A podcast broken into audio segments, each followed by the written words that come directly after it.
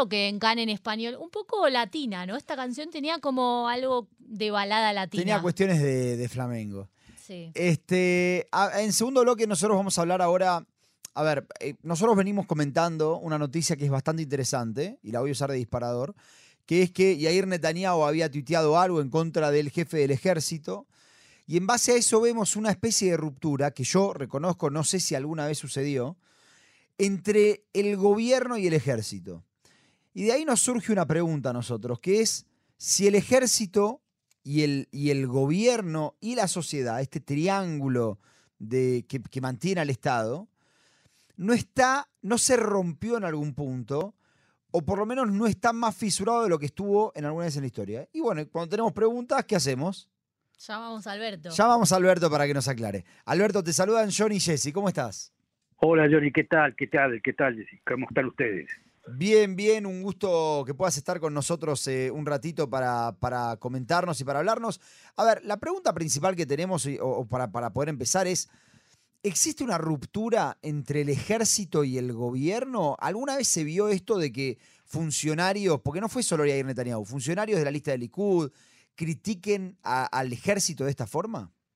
No, que yo sepa, no ha sucedido esto, eh, no tiene precedentes. Subieron, sí, las relaciones entre ejército y política este, tuvieron eh, subidas y bajadas y algunas subidas, eh, digamos que eh, se podría hasta inclusive decir que hubo un putsch del ejército en, en los momentos anteriores a la guerra de los seis días.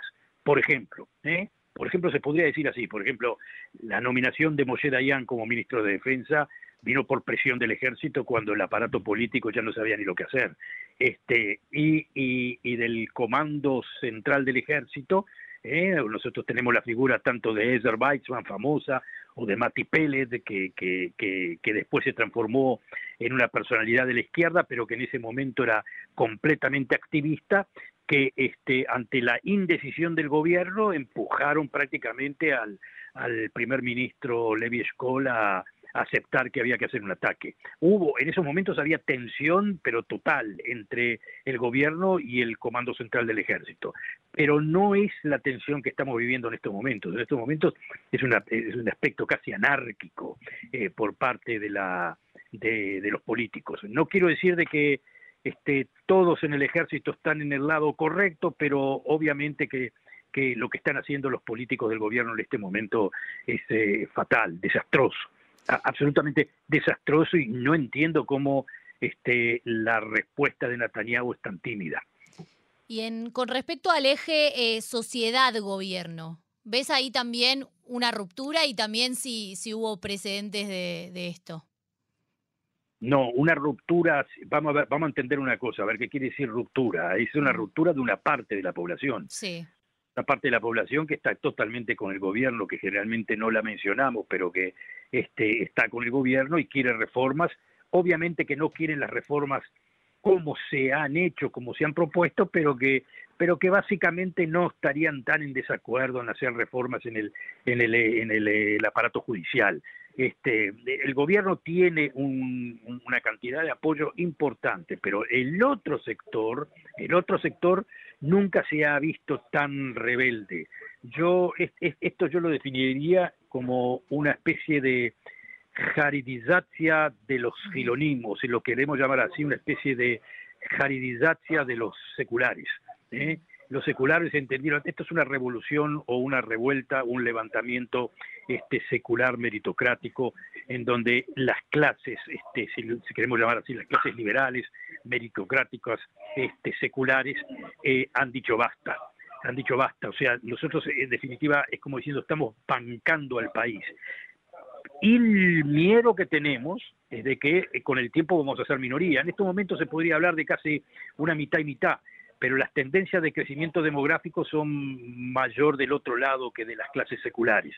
Y, y, y con las medidas que implantó o que quería implantar este gobierno, aunque no creo de que este, las hubiesen implantado, digamos, no, no sé si las hubiesen implantado o no, pero digamos que eh, eh, eh, ni creo que las vayan a implantar, pero de cualquier forma, este, estas clases seculares saltaron y, y, con mucho miedo por su futuro. Y, podríamos decirlo claramente, han dicho basta, hasta aquí. Ayer eh, hablamos con Jack Drasinover y hablamos un poco, vos recién mencionaste el tema de las protestas.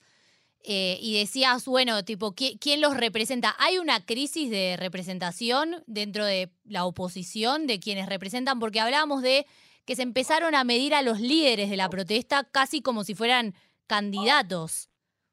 A ver, vamos a ver, este, la oposición, o sea, la gente de la oposición, los políticos de la oposición es una cosa, los líderes de la protesta es otra cosa.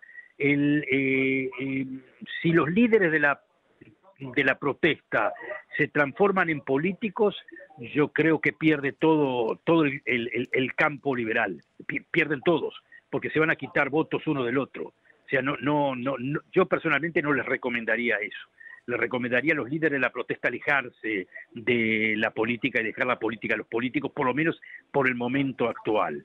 Ahora, este, eh, eh, si esos políticos tienen, este, digamos, gran ascendencia, esos eh, habría que verlo. Yo creo que dentro del campo político el que está ganando más este, de toda esta situación eh, es uno que lo consideraba una persona muy poco política, pero que se transformó en un gran político que es Gantz.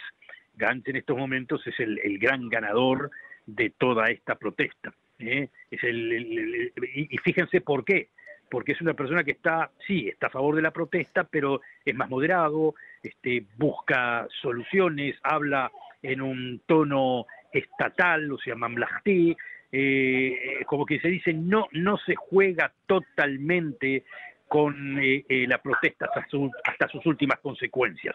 Por lo pronto es el que está ganando en estos momentos, desde el punto de vista político.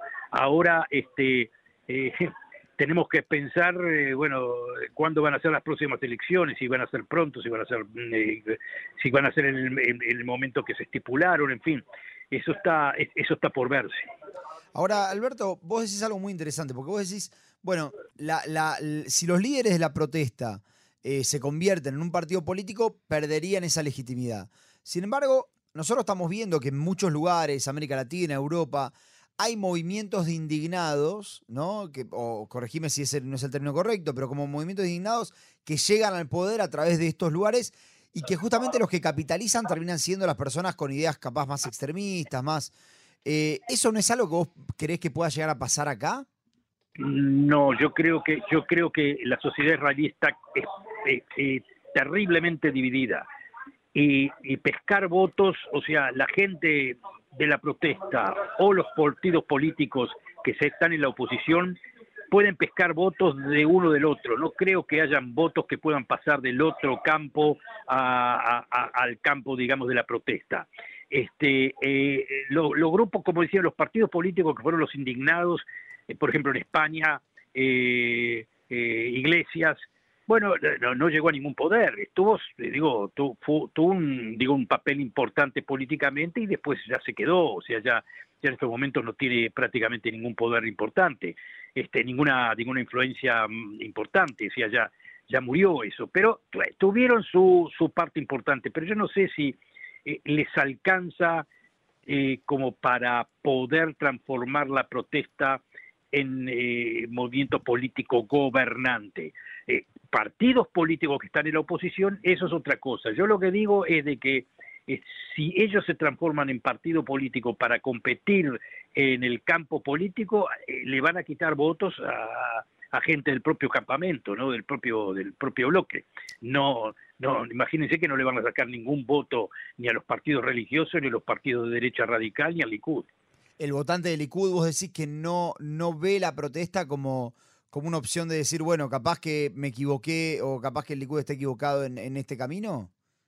Mm, me animo a decir de que no. Hay, digamos que podría decir de que hay un sector chico que puede llegar, bueno, dentro de los parlamentarios es muy claro, ¿no? Está, hay un sector, Edelstein y, este, qué sé yo, y Gallant. Sí, sí, Gallant, que, que, que eh, tiene miedo, obviamente, pero yo creo que la disciplina del partido, como la central del partido, los pone en línea nuevamente. Y hay otro asunto que también este, eh, a mí me parece que es lo que va a suceder. o sea, quisiera ser un poquito futurólogo, aunque no debería, pero este, lo, eh, me parece de que eh, el Likud va a flexionar. Es decir, eh, se ve muy claro que Netanyahu no quiere las reformas, se ve muy claro de que hay una, una, especie de rebelión contra, contra el ministro de Justicia, Levin. Es decir, lo van a hacer entrar en, en, línea. Yo creo que eso va a ser fundamentalmente, va a suceder después de, de la del decreto que salga de la Alta Corte de Justicia sobre la, la, la ley del Svirut, o sea, de la, realidad. A mí me parece que, eh, digo yo, a mí me parece que a le conviene de que, de que la Alta Corte de Justicia bloquee, no totalmente la ley, pero que la devuelva al gobierno para que haya una reforma, que es exactamente lo que quería Eli Gallant. Es una forma de decirle a, a los radicales, miren, se intentó, no funciona, eh, pónganse en línea. Entonces uno dice, bueno, entonces los radicales van a romper el gobierno. Eh, eh, no lo veo tan claro que rompan el gobierno porque no tienen a dónde ir, pero bueno, eso se verá, ¿viste? la política es demasiado, demasiado rica como para como para uno hacer predicciones como las que estoy haciendo yo, puede pasar cualquier cosa, pero por ahora lo que me animo a decir es de que es más difícil salirse del control de la central del Likud que de cualquier otro partido que anda dando vuelta por, por el escenario político. Claro, y ahora te quiero volver a llevar al tema del ejército. Yo quiero saber cuán, cuán peligroso es que existe una ruptura como la que vemos hoy, que, como vos decías, eh, no, se había visto antes, en el ejército y el gobierno. Mm, es muy peligroso a mi entender. Yo no tengo los datos, o sea, hay gente que te, hasta, bueno, obviamente que esa es toda la discusión. Este, eh, ¿Quién tiene los datos fehacientes de cuánto el ejército está mm, viniéndose a menos por todo esto? Eh, eh, a, mí, aunque sea mínimo, es terrible. Esto yo lo veo como terrible. Yo, yo inclusive tengo muchos este, conocidos que son del otro campo, del campo del gobierno, este, y, a, veces yo les digo realmente, asumiendo de que, de que ustedes tengan razón, asumiendo, llega un momento de decir, este, eh, no va más, no vale el precio. No, vale el precio de ganar esta, este, este partido, no vale el precio. Eh, tiren para atrás. Es decir, muchos de ellos realmente creen que si le conceden a la protesta, es decir, si le conceden, si digo, si se rinden ante la, ante la protesta de los militares, ante la protesta de, diversos órdenes de la sociedad, si se rinden ante ellos, ante ellos mucha gente del gobierno dice cae la democracia. Esto, esto es lo peor y, y tienen algo de razón, es que la democracia se rinde ante eso, es, es, es, es un poco problemático. Uno, porque claro, acá todo el mundo habla de la democracia de un lado y del otro. Este, los que protestan hablan en nombre de la democracia, el gobierno también habla del nombre de la, del nombre de la democracia, y la verdad que tienen buenos este, argumentos tanto uno como los otros, pero yo creo de que este es el momento de la racionalidad y que en el momento de la racionalidad, o tendría que ser el momento de la racionalidad, y el momento de la racionalidad quiere decir, mira, a pesar de que yo tengo razón, eh, concedo, porque, porque no puedo no puedo aceptar esta sangría dentro del ejército y fuera del ejército, tanto a nivel económico, tanto a nivel, a, todo nivel, lo que dice mucho de los este, de la, de la gente del ejército, por ejemplo, pilotos, y tienen razón, es de que, de que si, si sepa, el mundo entiende que Israel no tiene una corte de justicia independiente, los van a empezar a juzgar a ellos cada vez que salgan al exterior, y tienen razón, eso es lo que va a pasar. Es decir, este y eh, si yo me pongo en este momento del lado del gobierno y digo, bueno, tengo razón, pero esto es lo que puede suceder a pesar de que tenga razón, eh, tiro, tiro para atrás, por favor, no, no vale la pena, no vale la pena pagar ese precio. Alberto, me pongo un poco del lado del abogado del diablo, ¿no? Si el ejército obliga al Estado a hacer algo, ¿no? Puntualmente, eh, ¿no es medio un golpe de Estado eso? ¿Un golpe militar? Sí, sí, yo lo vengo diciendo hace tiempo. Lo que está sucediendo acá es, es, un golpe de las élites de Israel y del ejército, que no es un golpe militar, no es, no es el, digamos, el, el caudillo militar que, que, que el jefe sí, del que conocemos en América Latina, sí. Claro, al estilo que va a bombardear la, la, la, la, la Casa Rosada o, o, o la moneda, e, eso no va a suceder. Pero eh, indirectamente, en forma muy sofisticada, muy elegante, es como que el ejército le está diciendo al gobierno no sigas con las políticas que ustedes quieran. Y, y, el argumento es lo mismo, es como que se dice el gobierno, bueno, ¿por qué usted dice eso? Y bueno, porque el gobierno está violando la constitución, está violando el orden, el orden legal, el orden social que teníamos hasta ahora.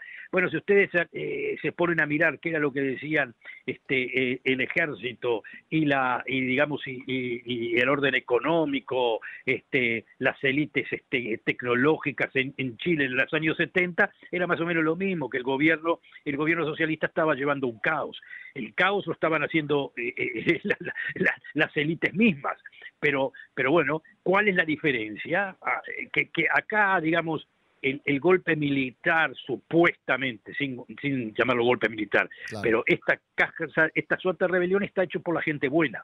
Lo digo, ¿qué quiere decir buena? A ver, buena quiere decir la gente como uno, la gente como nosotros, los, las clases tecnológicas que aparte de todo, no es que son clases tecnológicas, son clases que sirven, son, es como una es como una aristocracia meritocrática sirviente, sin esa clase que defiende al país, que es la que está en el ejército, que es la que hace este, volar a los aviones, que la, en fin, todo. No hay país sin eso. Eh, este, sin esa clase no hay país. Por eso digo, por eso digo de que no importa, hay que conceder, no hay, no hay vuelta, hay que tratar de hacer el arreglo para que esto no suceda. Ergo, el gobierno, eh, lo digo con todas las letras, tiene que eh, eh, bajar de la bajarse de la, de la reforma judicial e intentar, yo creo que la única solución posible fuera de bajarse ellos mismos de la reforma judicial, yo creo que lo mejor para este país sería algo que no se va a dar, pero que es un, un, un gobierno de, de, de, urgencia nacional, si lo quieren llamar así, una, digamos, una coalición nacional, digamos, eh, jun, juntar de nuevo a las fuentes o a la gente secular, este, eh, racional de los dos lados, ¿eh? inclusive con un poco de populismo, no hay problema en ese asunto, porque el Likud es un partido populista, pero no necesariamente, ustedes miran, toda la gente del Likud fuera de, de, de, de, gente como, como, como, la, como Levin. Los demás, bueno, hay, hay, hay gente muy loca, digamos, digo que es prácticamente intratable, pero están dentro del marco de lo populista, no de lo racista, si lo queremos llamar así, o de la derecha radical radical, que está compuesta por gente muy seria, muy seria, muy directa y muy peligrosa.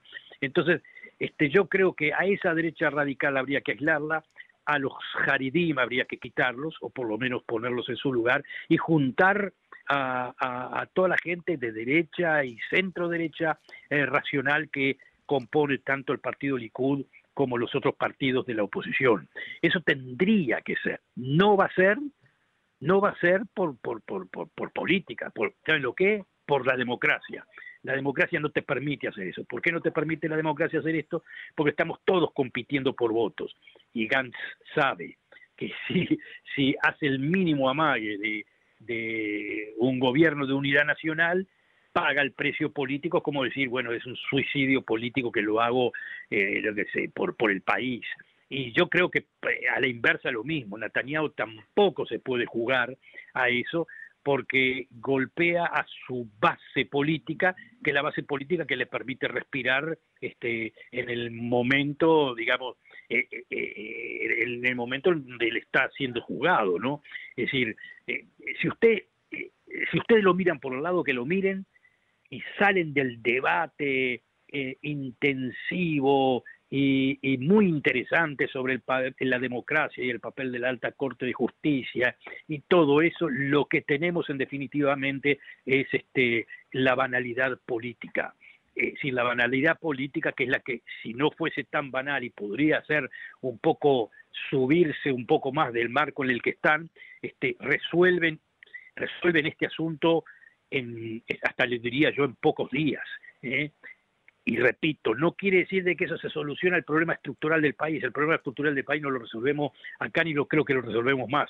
Pero es un parche importante para estos momentos. En estos momentos tan críticos, Israel no necesita una solución estructural que, eh, o sea, necesitaría, pero no, no, no es posible. Pero lo que necesitaría en estos momentos es parar la, hemorragia.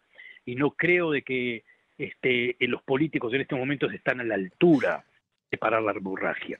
Ahora, hay algo que, quiero preguntarte porque la verdad es que es algo que me preocupa realmente, ¿no?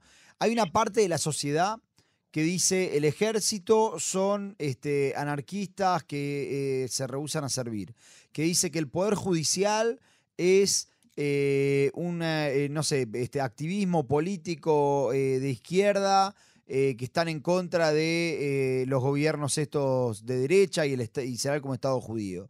Hay eh, también otra parte de la sociedad que hay que decirlo, no cree directamente en ninguna institución que salga del gobierno eh, o ninguna decisión. De, más allá de, esa opción que vos das de, bueno, hagamos un, gobierno amplio de unidad, ¿cómo se vuelve de esta crisis de la sociedad con estas instituciones clave? Muy, muy, muy difícil, está demasiado radicalizado. Todos los que hablan de soldados anarquistas, de esto, bueno, son, son fatales. Es, es, es, el lenguaje que no, no debería no debería usarse en ningún momento ni pensar en esa forma porque al final de cuentas estos soldados esta gente es la que está defendiendo el país con su con su cuerpo vamos si sin ellos no, no existe el país es, es, tremendo lo que están haciendo. El hijo de Netanyahu bueno no no no no quiero evitar este quiero evitar poner palabras acá pero todos ellos todos toda esta gente este, eh, que han salido en forma directa en contra del ejército es fatal, no, no, no deben ser considerados. En cuanto a la alta corte de justicia hay una discusión, acá pasa lo inverso. Este, para la gente, para la gente liberal eh, hay, un solo concepto de, democracia que es la democracia liberal y la y la y la este, división de poderes, digamos, la, la, independencia de la alta corte de justicia. Bueno, está muy bien, eso es una democracia liberal.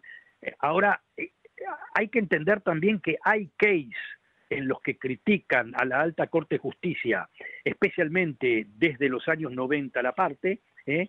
que han tenido, se, ha mentido la, alta Corte de Justicia eh, en, papel que no le corresponde. Eso no, no, no, es una cuestión que lo dicen los partidos políticos, lo decían este, intelectuales, este, juristas, como la ex profesora, la fallecida profesora Ruth Gavison, como, como el profesor eh, Mautner, como eh, Friedman, todos lo vienen diciendo como una especie de crítica eh, interesante, digamos, sin ser radical, a la alta Corte de Justicia, como diciendo, bueno, ¿de dónde sacan ustedes la legitimización? Acá hay un problema de legitimización sobre el papel de la alta Corte de Justicia que para el otro lado, los lados de los liberales, ese, ese problema no existe. Es como diciendo, eh, no, no, no, existe problema de legitimación, la alta Corte de Justicia tiene legitimización de bloquear este, leyes fundamentales, este, eh, si esas leyes fundamentales son, pónganle ilógicas o, o, rompen con la, con la, con la, con el esquema de la democracia liberal, pero cuando uno se pone a investigar eso un poco más de cerca, este, eh, como diciendo, bueno, por un lado, eh, este es un país que todo se concentra en el poder ejecutivo y en la Knesset, entonces el único la única salvaguarda que tenemos la gente que quiere derechos liberales, liberales es la alta Corte de Justicia. Bueno, está muy bien esa declaración. Lo que pasa que uno ahí se, se pregunta, eh, un momentito, sí, no es que es el balance, es que es la, la, la palabra final la tiene la alta Corte de Justicia en ese esquema. Es como decir, eh, yo tengo como alta Corte de Justicia el derecho a veto. ¿eh? Entonces viene la, la, segunda parte del argumento, pero no lo utilizamos nunca, no lo utilizamos nunca. Claro, entonces, ah, bueno, muy bien, pero del otro lado usted siente el mismo, ustedes sienten el mismo argumento, viene la gente del gobierno y dice, eh, ¿y quién va a, a ver, cómo vamos a guardar los derechos individuales? Y la gente del gobierno te mira y dice, pero, o Netanyahu viene y te mira y te dice, pero vos pensás que yo voy a dejar que se violen los derechos de las mujeres, los derechos de los homosexuales, de ninguna forma. ¿Confías? No, no confío, perfecto. Eh, tengan razón en no confiar. Pero del otro lado tampoco, también tienen claro, derecho. Claro, ¿por qué confiamos en uno y en otro no? seguro. ¿Por qué confiamos en uno y en el otro no? Ese, ese, ese es el debate, es un debate, yo ya repito, no es que está mal, es un debate mm, de primera categoría y es importante hacerlo, es este... eh, lo que pasa es que, claro, están todos jugados o para un lado y para el otro, y el que piensa diferente es este eh, es enseguida catalogado o, o fascista o, o, o qué sé yo, o Alberto, justamente, por- perdón que te corte, pero tenemos que ir cerrando la, la entrevista para cerrar justamente. En todo este panorama que acabas de describir, en este triángulo de ejército, sociedad, gobierno, ¿crees que hay algún tipo de reconciliación entre las partes? Eh, mirá, así como pinta ahora, no. Eh, espero de que sí, porque espe- Pensé porque que no- íbamos a cerrar con un mensaje esperanzador.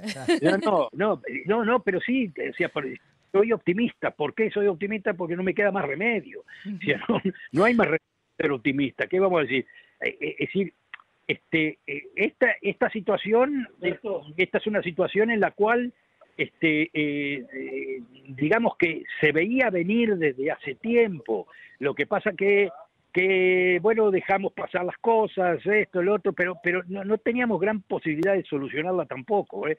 se fue acrecentando se fue es como con una ola que fue creciendo creciendo y ahora este eh, chocó y nos chocó nos chocó en, la- en- en las raíces en, la- en las narices no Claro. pero este la esperanza que tengo es de que nuevamente te digo de que llega un momento de que los políticos sí, o sea para ponerlo sencillo lo pueden resolver pueden poner un parche pueden poner un parche y parar la hemorragia fácilmente lo que pasa después, obviamente que el problema estructural no, no, no se resuelve. Acá hay un problema demográfico, este, que hay que pensar muy bien cómo, cómo, cómo se resuelve. Este, eh, y cuando digo cómo se resuelve, ya estoy utilizando muy mal las palabras, porque ¿qué quiere decir cómo se resuelve? Claro. ¿Qué quiere decir cómo se resuelve? La gente, bueno, tiene hijos, algunos tienen más hijos, otros tienen menos, bueno, pero sí, pero los seculares miran eso de quién tiene más hijos y quién tiene menos y ya empiezan a temblar por el futuro. Es decir, eh, eh, o sea, para los seculares es ver cómo se resuelve. Eh, la verdad es que es, este, es, es- es- es- es un drama, esto es un drama, pero ya les digo, con, con, con un arreglo entre políticos, la hemorragia se termina. Si no hay un arreglo entre políticos, la, la, lo que queda es de que el gobierno entienda por sí solo, y yo creo que lo está entendiendo, de que tiene que bajar, este, tiene que bajar el- la, la- reforma judicial como sea, y yo creo que ahí la Alta Corte de Justicia puede ayudar. Este, y de esa forma mm, se baja el nivel del fuego, digamos, ¿no? Claro. pasamos de, de fuego alto a fuego bajo. Este, y ahí después de eso se verá. Yo, yo qué sé, yo, yo me imagino, si yo me meto en la, trato de meterme en la cabeza de Netanyahu, este, lo que Netanyahu quiere, obviamente, es navegar, ¿qué quiere decir navegar? Bajar este, todas las tensiones, bajar a lo máximo posible toda la, la reforma judicial y dedicarse a lo que a lo que lo que quiere, que es el arreglo con la Arabia Saudita. Alberto, te tenemos que cortar, perdóname, porque nos quedan 10 segundos de programa. Perfecto. La Bueno, próxima la seguimos hablando igual. Un un abrazo, adiós. Abrazo enorme, mil y gracias.